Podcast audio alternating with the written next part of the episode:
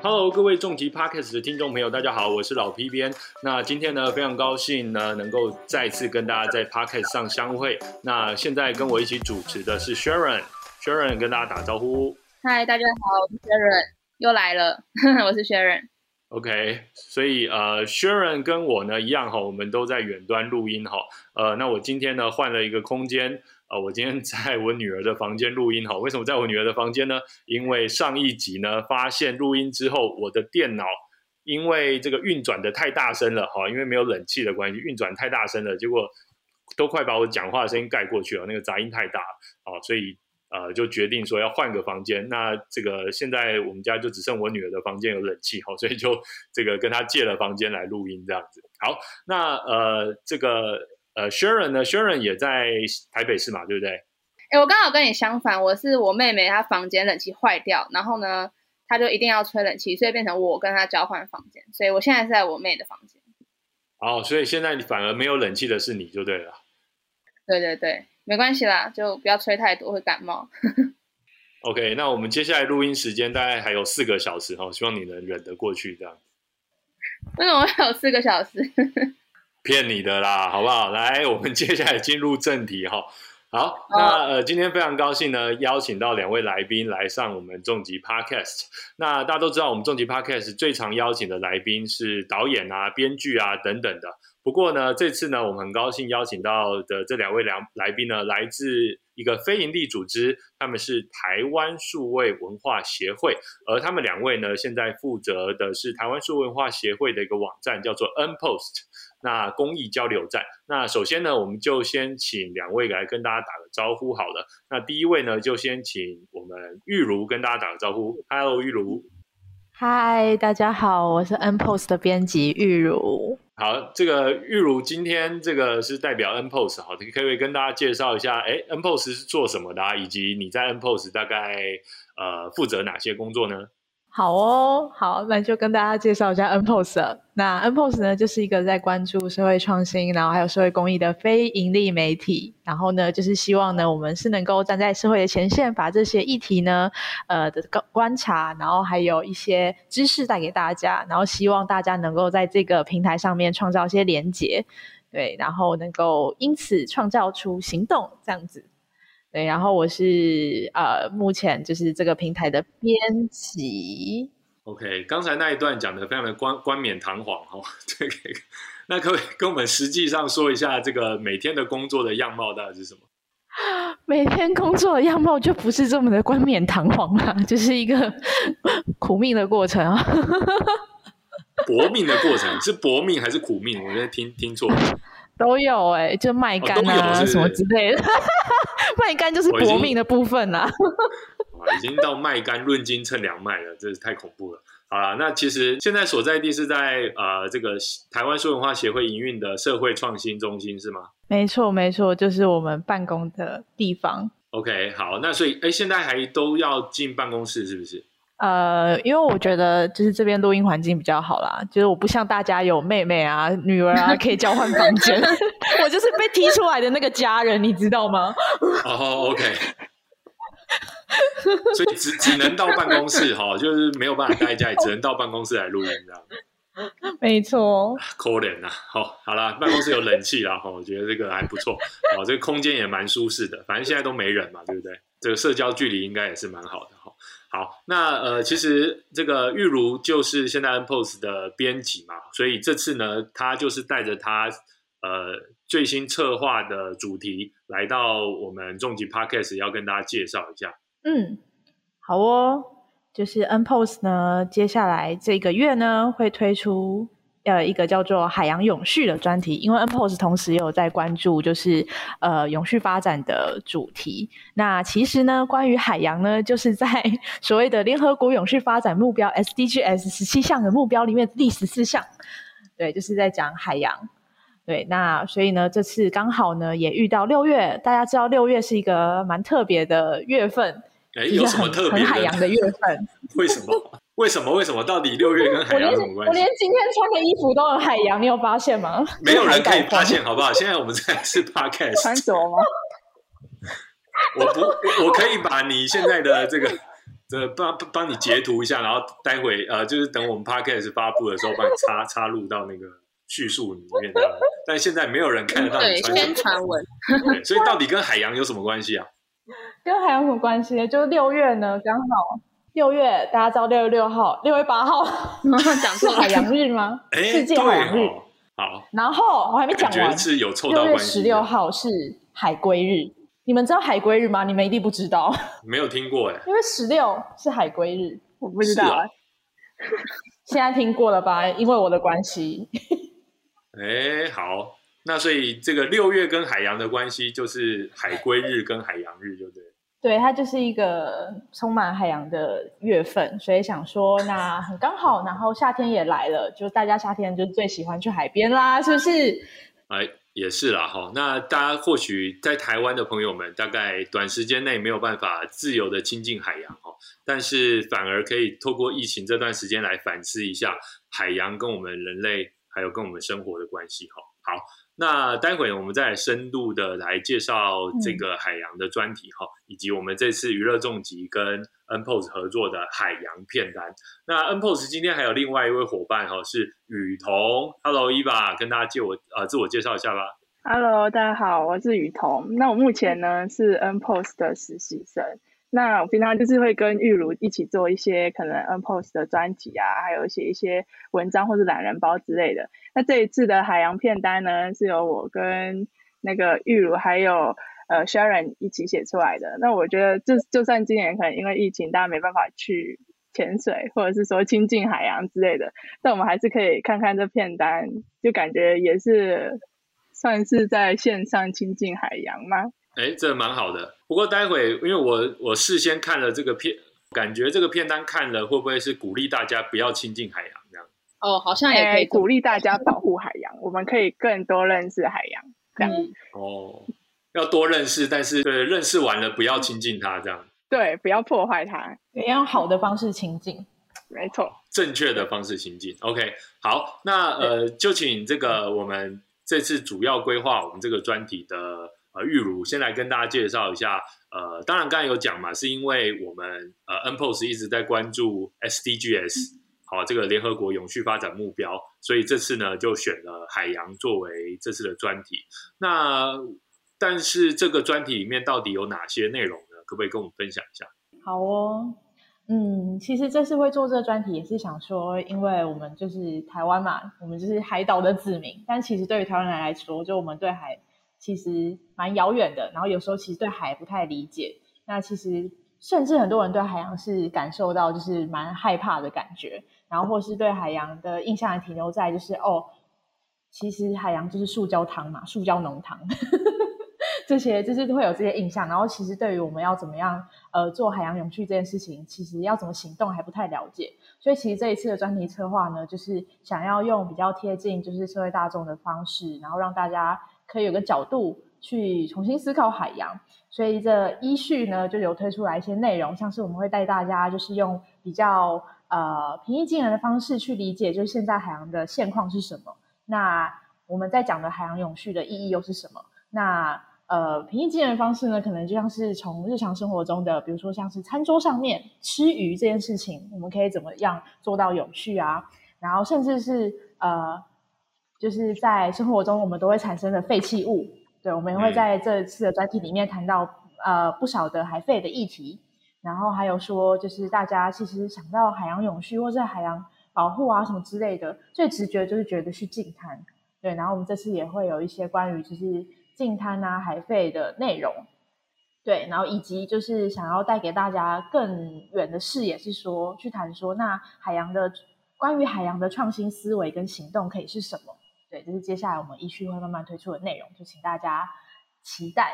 对，哎，这听起来蛮棒的，有很多面向哦。不过我刚才听了这个规划，马上就想请问三位哈，这个平常三位是有在关心海洋相关的主题吗？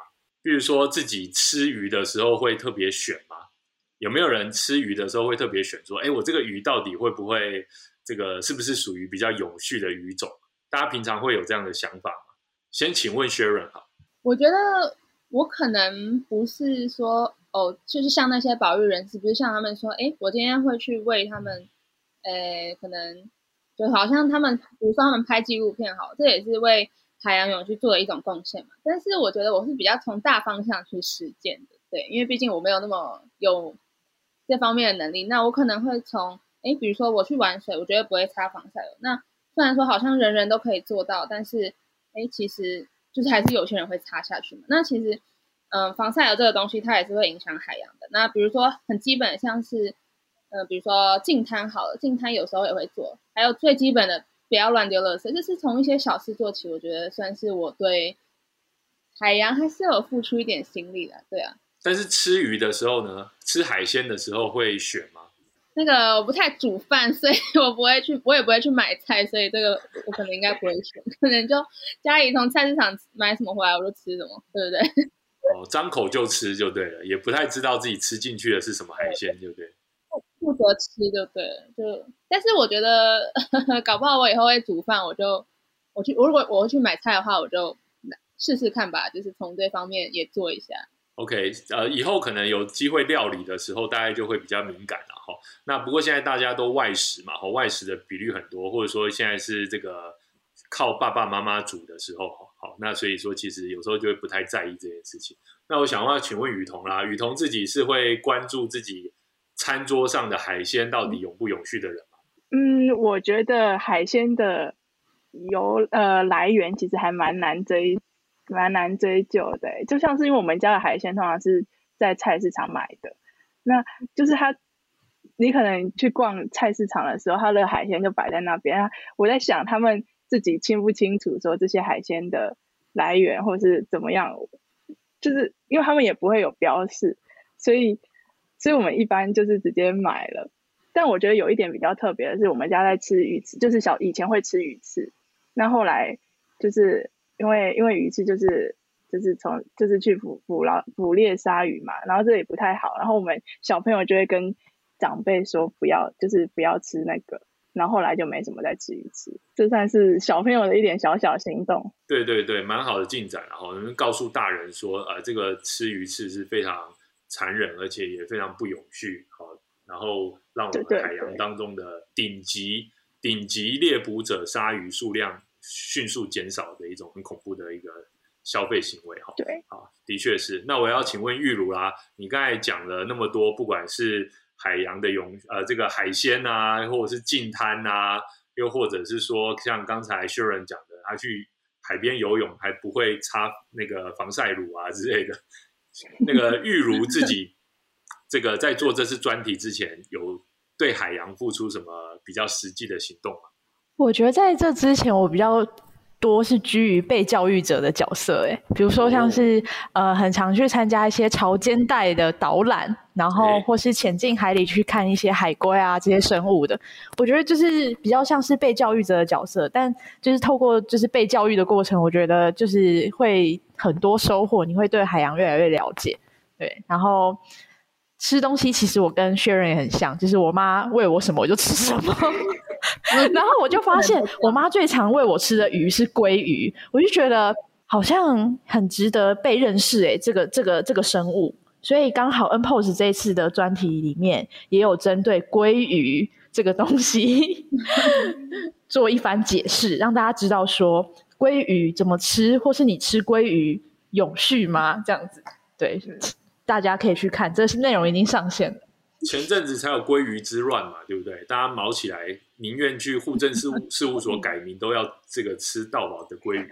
哦，这当然是有点这个有点有趣了哈。那但是就是呃，我们好像就很习惯说，哎，这鲑鱼很漂亮啊，很鲜艳啊，然后呃，就是到各个商店都能够点得到，但是没有太多人能够去理解说，哎，这鲑鱼到底是从哪里来的？它是野生的吗？还是养殖的？等等的。那在这次的 N Pose 海洋专题里面，就有第一篇就是在谈鲑鱼嘛，对不对？嗯，没错，就有在谈鲑鱼的内容，大家可以去看。对，对，鲑鱼多多认识哦。不要只会吃它这样子。OK，那其实接下来应该还有像是近滩啊，还有像是其他主题的内容哈。我想大家可以就是到 N Pose 上面呃持续的去。收看，持续的去阅读。那不过今天呢，既然是来娱乐重疾嘛，我们要回到主题啊，就是说我们有合作一篇文章是海洋永续的片单这样子。好，那这篇文章呢的标题，好，目前暂定的标题，可不可以请这个玉如跟大家介绍一下？很 gay 白，我们来听听这个下标题的玉如下了什么样 gay 白的标题。虚实之间看见海洋之声，海洋永续必看选片指南。噔噔，哦，噔噔，哎，讲完了。对，这就是 gay bye 标题啊。哦，OK，好，gay bye 部分讲完了。全名我现在看到的是，啊，完整的标题是虚实之间看见海洋之声。那声是这个生命的声，哈，然后一个 dash 嘛，然后海洋永续必看选片指南，对吧？嗯，没错。这其实就是呼应到我们整个海洋永续专题的大标题啦，就是海洋之声，海洋之声。第一个声是声音的声，然后第二个是生命的生，重生的生。然后在这里，我们是要看见海洋之声，海洋里的生命哈。那如此 gay bye 的标题，想必一定是玉如下的哈。对，没错，如此 gay bye 的标题就是我。没有啦，我觉得下的很好啦。哈。那所以其实这个也很好的把大家。呃，这个整个专题要谈的主题都串起来了哈。那在这次呃跟重疾合作的这个片单当中呢，我们总共选了几部片啊？嗯，这一次选了嗯十四部，十四部影片哈，是看起来是有一些是有蛮多是纪录片，然后也有一些是电影，是吗？对，这次有呃有纪录片，有电影，然后也有动画的那一种。哦，也有动画，动画片。OK，那其实现在看起来有好好有有几个不同的类型哈。首先，先想这个跟大家介绍哪哪一部片呢？嗯，最一开始的话，想跟大家先聊聊的就是很多哦，因为这部片单其实同时也有找一些外来的推荐者来跟我们一起发想，对，然后这些外来推荐者都是关心海洋的，就是在。各地的永续实践者们，包含比如说像是那个黑潮海洋文化基金会，然后还有呃荒野协会、荒野保护协会，对，然后还有就是甚至是很特别的，还有关心海洋的，就是那种潜水的影像工作者 Zora，对陈文化，然后还有就是长期做了十几年海肺研究的研究者胡介生，对，就是有来自各界不关心不同面向海洋的。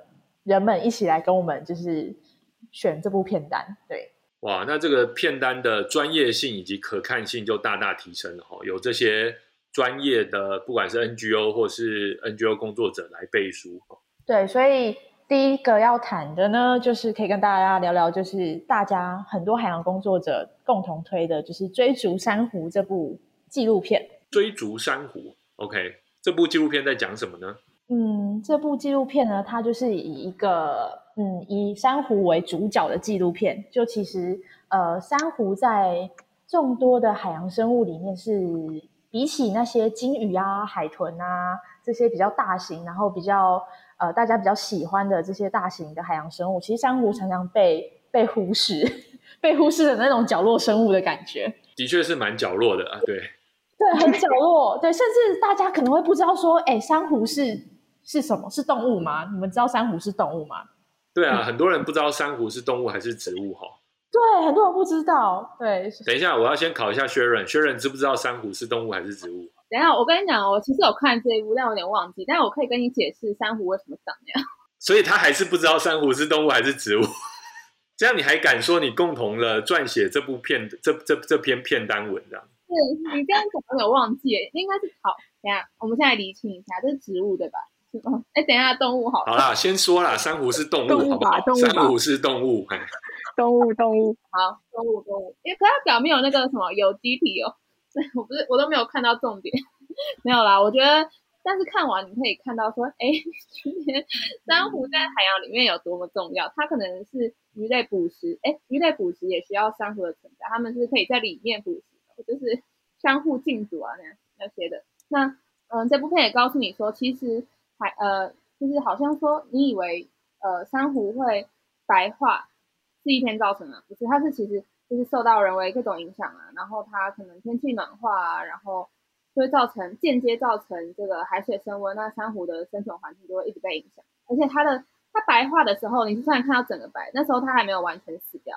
它其实嗯，我不知道大家有没有看过，就是那种长毛的珊瑚，长毛珊瑚那时候，如果我没有记错的话，这种才是真正死掉。所以我觉得《追逐珊瑚》这这部纪录片，它其实可以让你看到呃真正的海底世界。然后它也可以就是让你了解很多有关珊瑚的知识，比如说大家如果像我一样还不确定珊瑚到底是植物还是动物的话，对，看一下啊。先说啊，珊瑚是珊瑚虫嘛，好，所以它是一种动物，好，嗯，然后呢，它就是移动非常的缓慢，然后可以呃，它找到一个适合的生生活的据点之后，就会快速的繁殖，快速的复制，好，快速的复制。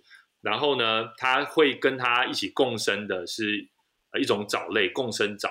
然后它珊瑚我们都知道五颜六色嘛，不过那不是珊瑚本来的颜色，那个是共生藻的颜色。那当我们看到珊瑚白化的时候，就是因为有很多原因啊，一个就是因为可能海洋温度过高，造成这些共生藻呢就被珊瑚从珊瑚体内排出来了。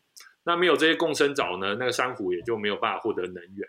好，所以说其实整个生态系就会被破坏掉。那原本在珊瑚礁那边栖息的很多鱼类啊，或虾类啊，或各式各样海龟啊什么的，也都没有办法呃继续存活了。所以大家现在看到世界各地的这些珊瑚礁的呃破坏呢，其实大部分的这个这个这个原因是来自于此。那当然，这个追逐珊瑚这部纪录片我也有看，我看了之后也是觉得非常的。非常的触目惊心呐，哈，就包括那个大堡礁，哎，有没有人去过澳洲大堡礁的？在座三位，嗯，没有，没有，我超级想去的啦，可恶，都没有，是不是？好，跟我一样都很熟。疫情结束之后再去。对对，我们现在就是先先希望说，这个疫情结束之后，哈，呃，还有的去啦，因为其实他现在这个状况真的是很不好嘛，哈，所以说其实。呃，大家可以先看一下这个 Chasing，呃，这个 Coral 啊，就追逐珊瑚这部纪录片。好，那呃，除了这部纪录片是在讲这个珊瑚的，呃，特别是珊瑚生态系的这个破破碎之外呢，那想请这个玉茹再跟大家介绍一下，呃，我们这次片段里面还有哪些电影是你想特别推荐？嗯，特别推荐吗？嗯，我觉得。如果要谈海洋永续的话，真的还是要把就是呃关注焦点回到人身上。所以其实很多是关于在谈人跟海洋之间的关系的纪录片或是电影，我就觉得还蛮不错的。哦，人跟海洋，OK，像是哪一部纪录片呢？嗯，要先听黑暗一点还是光亮一点的？我们先先来个光明面好了。光明面吗？光明面的话，其实像是呃，在今年上映的呃《男人与他的海》，就是一个还蛮对它有有点有别于一般，就是嗯，过往我们在看很多海洋纪录片，就有点像是教条式的在告诉大家说，哦，如果你不做些什么，或者是你做些什么，海洋就会发生什么很可怕的事情，就是比较都是用这种方式在在传达，就是海洋永续的的概念。应该说有点恐惧诉求了，对不对？哈，对，恐惧诉求没错，对。但就是《男人与他的海》这部纪录片呢，就是跳脱了以往的那个框架。虽然他没有在这部片很明显的去告诉你说，哦，我们要去保护海洋，或是做海洋永续什么之类的，它不是一个这种教条式宣导的那种纪录片，它比较多是在拍人跟海洋之间的连结。比如说，像是他在这部片里面就有所谓的海洋文学家廖鸿基，然后还有就是海洋水下的海海下的那个摄影师金磊，对这两位男人与海的故事，然后去告诉你说，在呃海洋文学家还有摄影师的眼里，这些海长什么样子？那这些海又带给了他们什么样的感动？怎么样去回应他们生命的一些问题？对，就是在这个。呃，很漫长，跟海为伍，一起海与海一起工作的过程中，然后去更了解自己，然后呃，也知道说，就是海洋需要呃人跟海洋之间要怎么互动。对，就是看了这部纪录片，你会有这层很深的感动。对，海会有一层就是嗯，哇，很美丽，然后美丽同时也具有温度，它不是冰冷的海水的那种感觉。OK，就是因为有人的故事跟海呃的的这个怎么讲，就是连接在一起了哈。人与海的连接哈，前阵子比较红的是人与人的连接了哈，像人与海的连接 啊，因为人与海的连接，所以大家可以去更能够想象说海洋其实对呃一个呃这个纪录片里面这些角色造成的一些生命上的影响哈。其实之前我跟薛仁也很荣幸有邀。邀请到《男人与他的海》的导演来接受我们访问，哈，所以大家有机会的话，哎，我们也可以回过头去听一下那集 podcast，哈。好，那这个好像是光明面嘛，好，对不对？那呃，这个玉如有去呃看吗？还是说是哪一位有去看《海男人与他的海》？我有看啊，嗯。哦，那跟我们介绍一下这部你看的感觉，好不好？我看的感觉吗？嗯，我觉得。在看这部片之前，对于海洋的思考比较多，存在就是呃，海洋可能存在着各种危机，它需要被我们我它需要被被我们拯救之类的。对，但是看了这部片之后，你会觉得说，就是除了拯救之外，我们可以先就是坐下来好好的思考说，那海洋之于我们是什么意义？尤其是台湾的孩子们是海岛的子民，我们应该要更了解海。那这层了解海，就是不应该只停留在所谓的，就是呃刚才提到的，就是那种比较恐惧的诉求吧。所以我觉得看完这部片，就会有另外一层的体验。嗯，对，因为我还没有看，所以我觉得纪录片大概你也很难，这个就是因为大家必须要看了才会有那个感觉。但是我觉得玉如的描述大概给我一个感觉，就是我们要不是以海鲜文化在看海洋呢。要不然就是现在会有一种，就是呃，就是要保育海洋啊，就是要这个维护海洋的纯净啊，这样子的一个呃想法。那但是呢，男人与他的海是给我们一种另外的视角，一种有别于这两种啊的以外的一个视角啊，来讨论人跟海洋的关系。我觉得这个大概是我还蛮蛮蛮蛮蛮感兴趣的部分。好那接下来，刚才玉如有说想听光明面还是黑暗面嘛？那光明面的讲完了，讲一下黑暗面的。黑暗面的呢？嗯，其实，在推荐的片单里面呢，有讲到蛮多，就是人类因为要为了自己的利益，然后去伤害海洋。对，那其实就有很多纪录片或是电影在讲这个议题，比如说可能。像是人类最大的追求利益嘛，就讲到了就是渔业这件事情。对，那渔业其实对海洋也会产生一些影响。对，那在这里有推荐的影片呢，比如说像是二零零四年就拿金马最佳纪录片的《南方澳海洋纪事》。对，然后还有就是十七年后有今年上映即造成轰动的《海洋阴谋》。对，其实这些就是即使过了快二十年哦，就这个议题它还是一直存在。对，然后也是值得一直被大家关注啦，持续关注这样子。嗯，哇，所以二零零四年这部获得金马奖最佳纪录片的《南方澳海洋纪事》是谁推荐的？嗯，他是呃黑潮的东良执行长。对黑潮的执行长，他推荐的《南方澳海洋纪事》，因为它是一个呃，他把就是这部纪录片的视角，就是说在宜兰南南宜兰南方澳这个地方，对，然后呃，南方澳它原本有一个就是呃，它的渔业就是用那个大型围网渔业，对，就是用那种大型网去捕鱼的方式，对，在早期都都是都是这样子，但是这种捕鱼方式呢，就是。呃，历经就是时间这样下来，其实它会造成就是海洋资源的衰竭，对。然后你会从这部片里面，是不是就是流刺网啊？大型围网跟流刺网是一样的吗？好问题。我觉得大家可以看一下这个纪录片哈，来了解一下。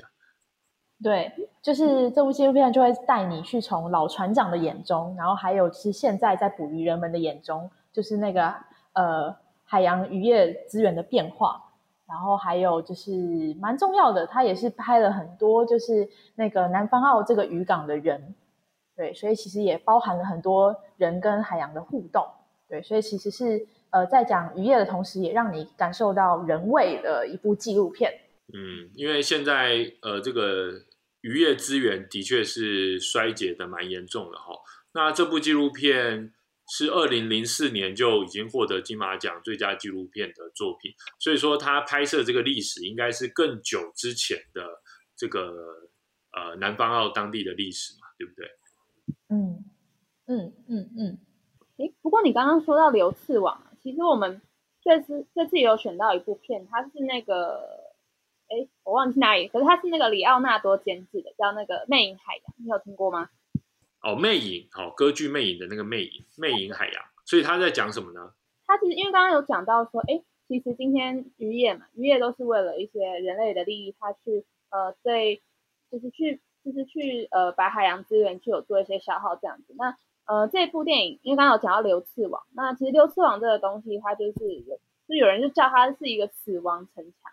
那这部电影它是在讲那个墨西哥那边有一个走私的，就是他们那边有一个生物叫做石手鱼，然后呃他们会走私去中国做一个叫做血花胶的，有点像是保养品吧，对啊，然后他们就是为了那边的一些比较算是黑心的渔业者，他会为了去捕这些石手鱼，好像是拿它的鱼标，那为了捕这些鱼，他们就会放那个流刺网在水里面，这时候有一个叫做小。小头鼠海豚的一个生物，那它就是嗯，可能会被困在里面。那其实小头鼠海豚目前已经算是濒临绝种，所以这个纪录片它就是有去呃，算是拯救嘛。他想要把那个海豚救回营地，但是发现哎，他带回营地又不符合他的就是在海里生存的就是那个自由度，所以他就好像后来好像死掉了吧，是真的有死掉。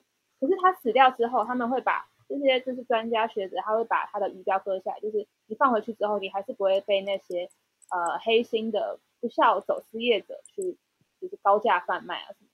因为因为其实那个血花胶好像说，就是也没有经过证实说它哎它真的有什么功效啊？那呃这样的情况在墨西哥，甚至好像是有就是政府吧，就是有可能政府或是军方那边有收贿什么的。但是要推荐给大家原因，是因为我觉得这部纪录片真的拍的非常像电影，很刺激哦。里面还有枪战，超超，我觉得超好看。OK，所以 Sharon 有看完这部纪录片嘛？对不对？对啊，这是我看的，这个我有记手。OK，其实里奥纳多的确哈，他也是算是好莱坞巨星里面特别关注环境的一位了哈。所以我记得他其实监制或是支持的一些。环境相关的影片也不少。那这部《魅影海洋》呢，听起来也相当不错哈。在这个这次片单之前呢，我是没有听过的。我觉得也是也蛮蛮蛮呃蛮蛮吸引我来看一下。不过刚才听起来就是说，呃，这个为了捕获这个石手鱼而使用了流刺网，但是捕获之后，呃，要制成的那个化妆品保养品呢，应该是保养品嘛，对不对？它呃，网络上写这是一个保养品。对，它会走私去中国啊。那这种保养品其实也没什么效果哈，这听起来就很像那个犀牛角的粉，可以拿来治病的感觉。但其实犀犀牛角的粉其实跟我们的头发、跟我们的指甲的这个成分是完全一样的，这样。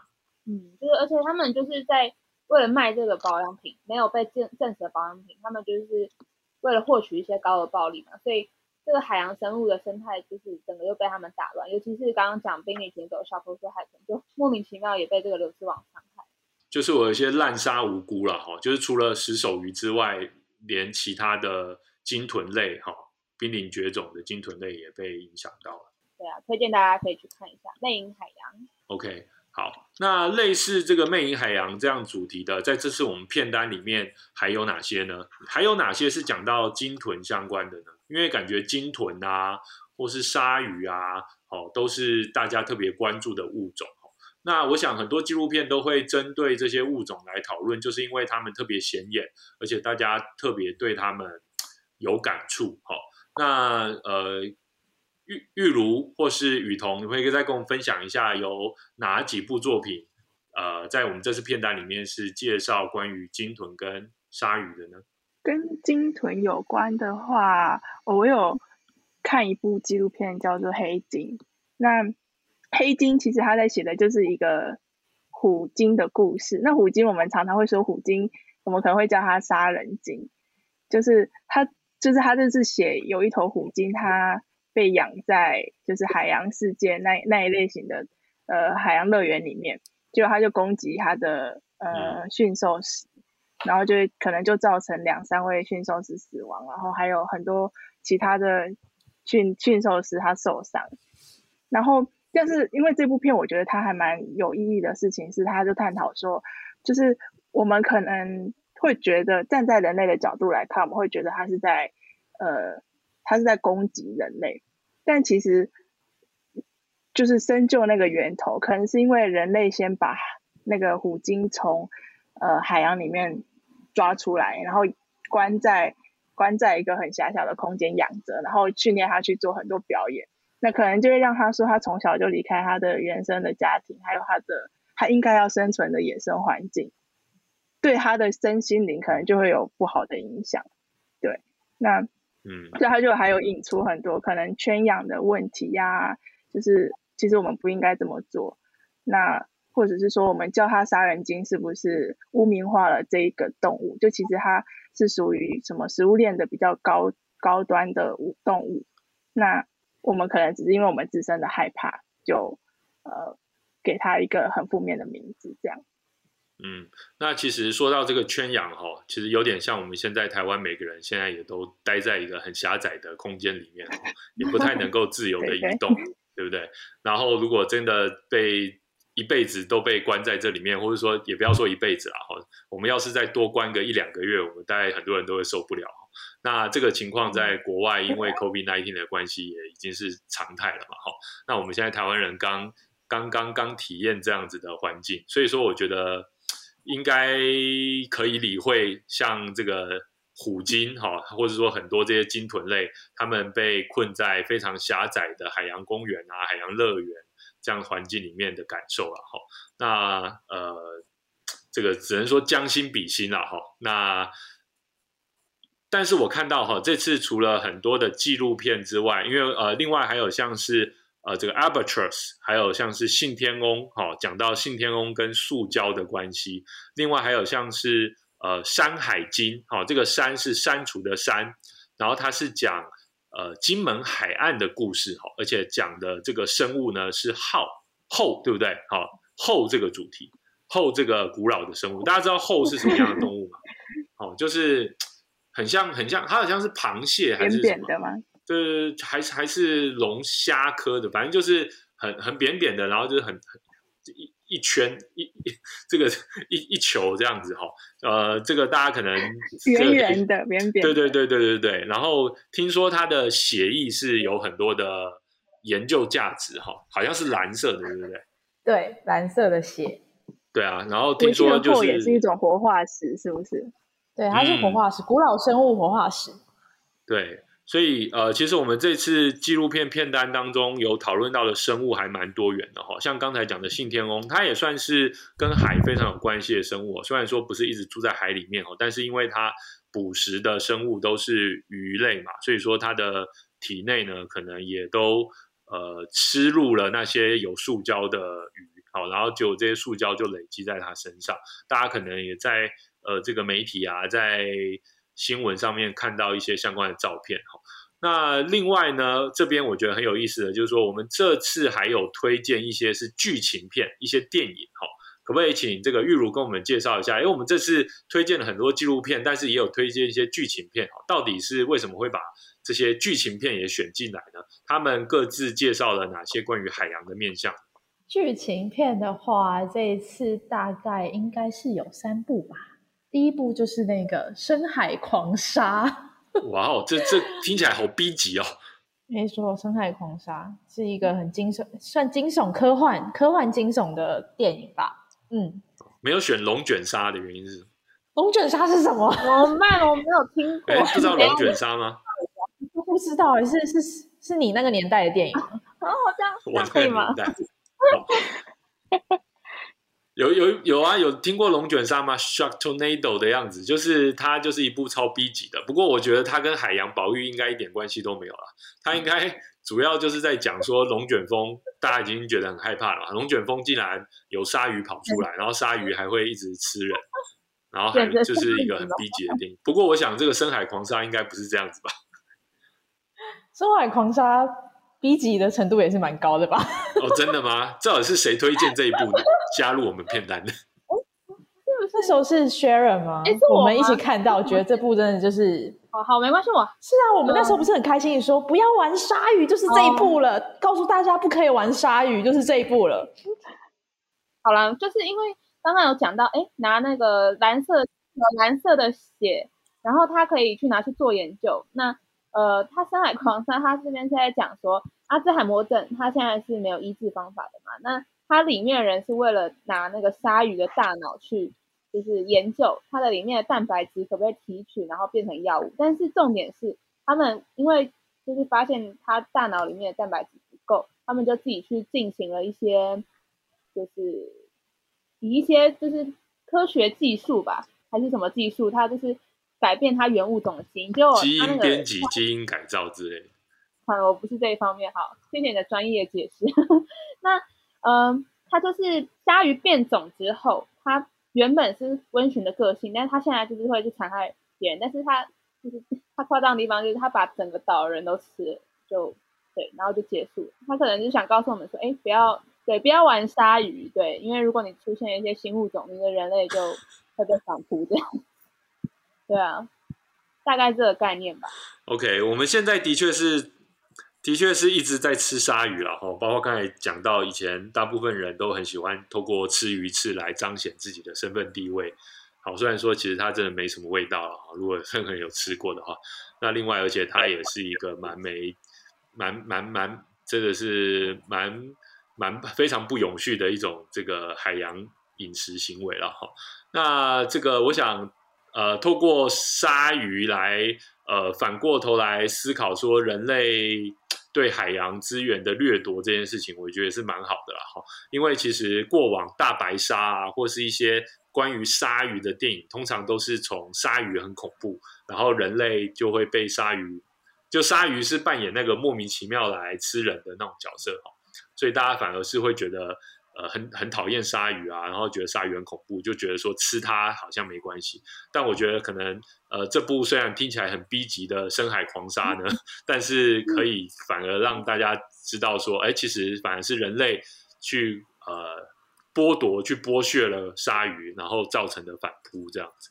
好，那这个呢没看过，但是既然已经入选了这个片单呢，我也会找机会来看一下哈。也推荐大家好有机会来看一下，反正很刺激，来很刺激是不是？好，那一定要看一下。都是血，整个海都是血，这很夸张啊！这一部整个海都是血，是不是？非常好，非常适合在这个大家都不能出门的时候好来看一下这样。嗯，好，那呃，这里面呢还有哪些是剧情片呢？嗯，还有哦，动画的剧情片，像是《海洋奇缘》，应该蛮多小朋友或是少女们看过的吧，《海洋奇缘》这部片。对，《海洋奇缘》它是一部动画片，然后主要呢，它的故事背景呢是有一个叫做摩阿娜的女女孩，对，摩阿娜是女主角，好，对，哦，对，如果男男呃前面有一部《男人与他的孩》，这应该就是《女人与他的海》。动画蛮好，蛮好。对，就是有一个呃小女孩叫莫安娜，对，她是生活在太平洋的岛屿上面，然后是酋长的女儿，然后她从小就被告诫说，哦，你不可以接近海洋，但是她其实内心对海洋是有渴望的。对，那呃刚好呢，就是岛上呢有流传一个传说，对，就是说呃有一个呃神叫海洋之母吧，对，反正就是她的心被偷走了，海洋之心被偷走了。对，然后呃，所以呢，呃，他在海洋之心被偷走之后，所以其实就是呃，有出现很多的天有异状。对，所以呃，为了要拯救就是世界，对，就是 Superman 的概念，要拯救世界，所以莫安娜决定要就是出海，对，去寻找就是呃解救这个世界的方式。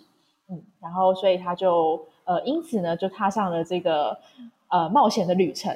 然后他第一个要冒险去找的就是一个就是半神半人的的的角色，对。然后因为好像传说中当年是他偷走了海洋之心，对，所以他们要就是一起就是出这个任务，对，然后呃，蒙安娜她的角色是想要把那个海洋之心呢，就是归还给就是海洋之母。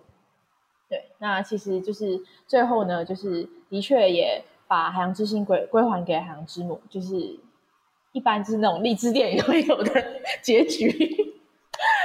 对，就是呃，把海洋之心归还给海洋之母之后呢，其实也让就是他们懂了一件事情，就是说呃，我们人类不应该就是抱有就是占有的心态去拥有海洋。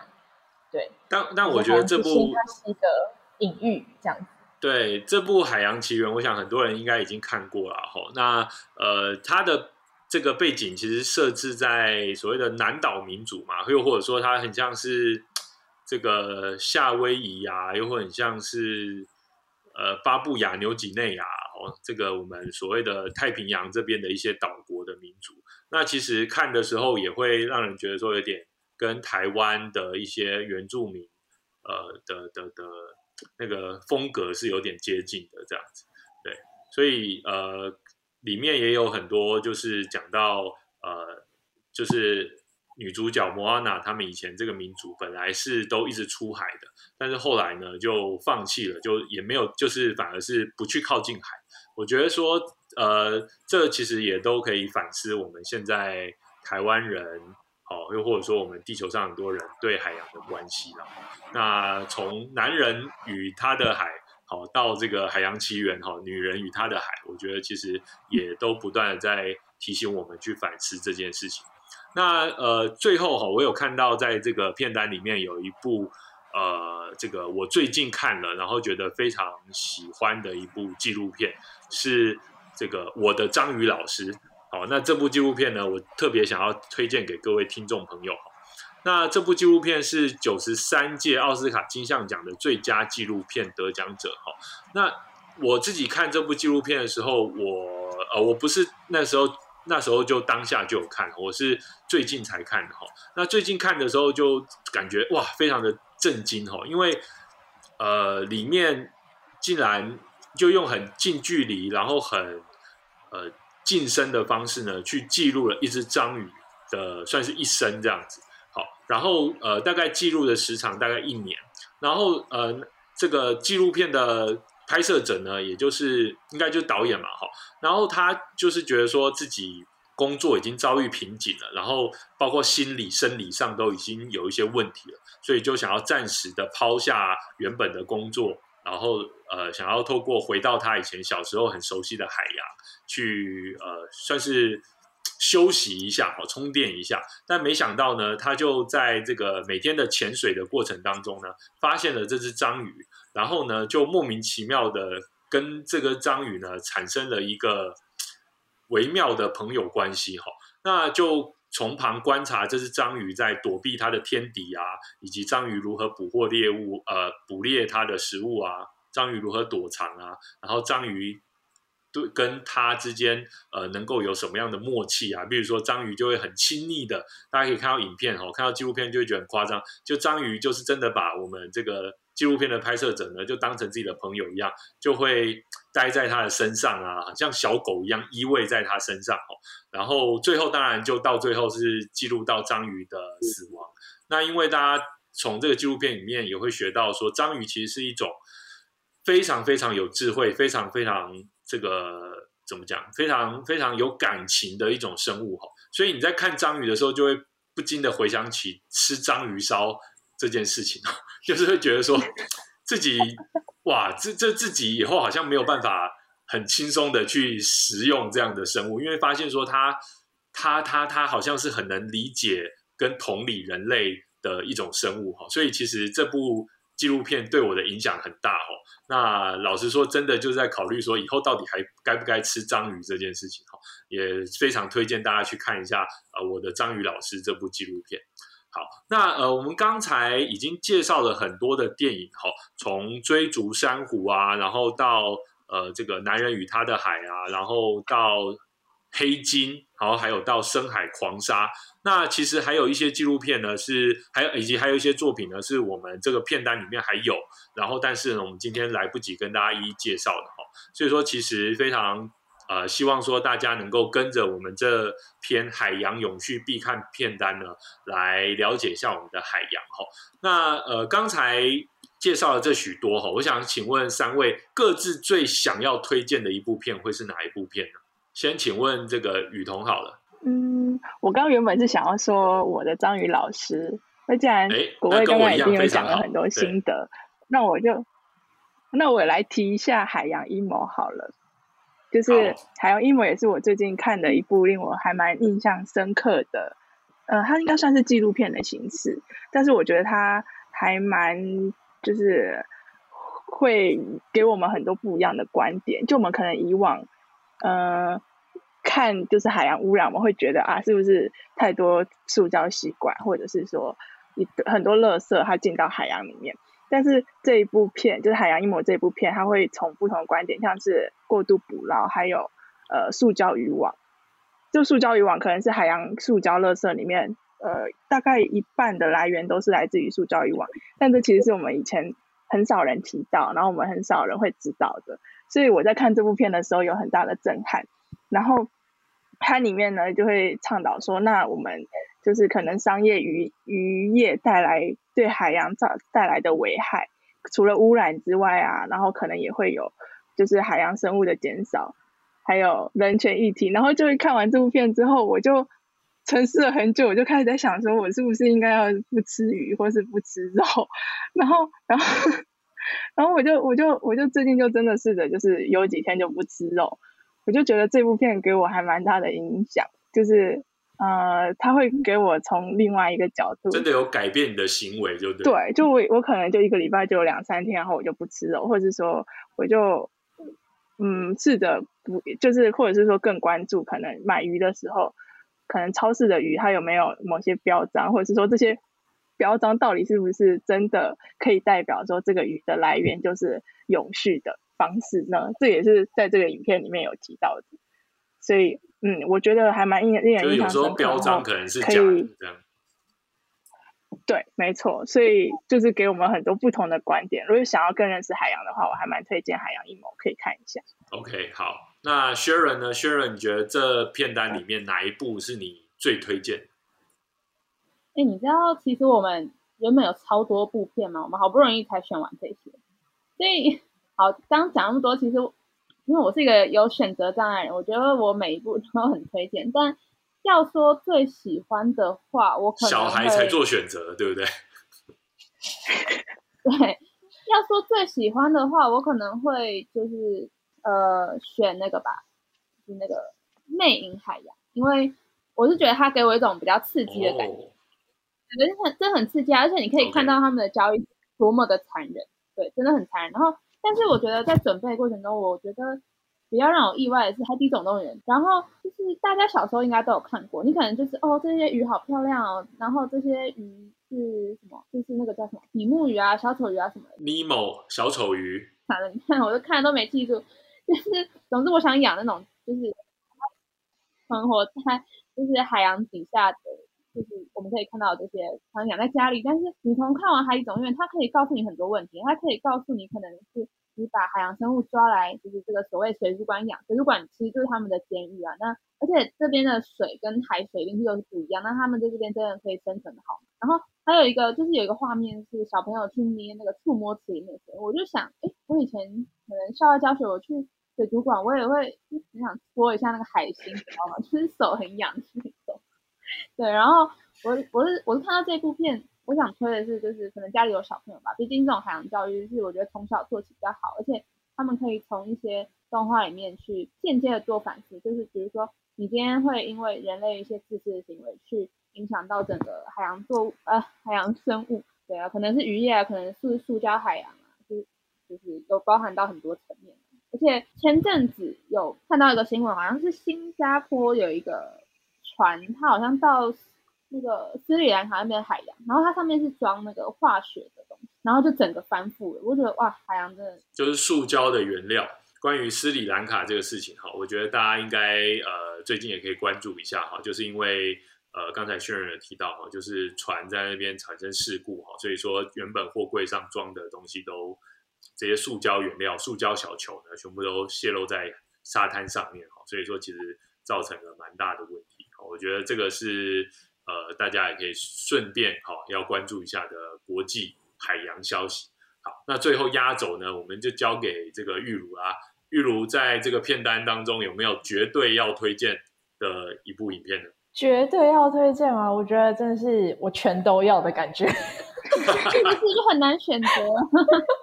对，但这些都是这些都是精华，我们选出来的精华。我跟你讲你看完你也会没错，就是每一部都有它的好。嗯，真的每部都有它的好。那如果我自己个人的话，因为我觉得我还蛮能跟就是其他生命共感的，所以会对一些如果呃把生命描绘的很清楚的那个过程的纪录片会很感动。大地之母反而是是虚的，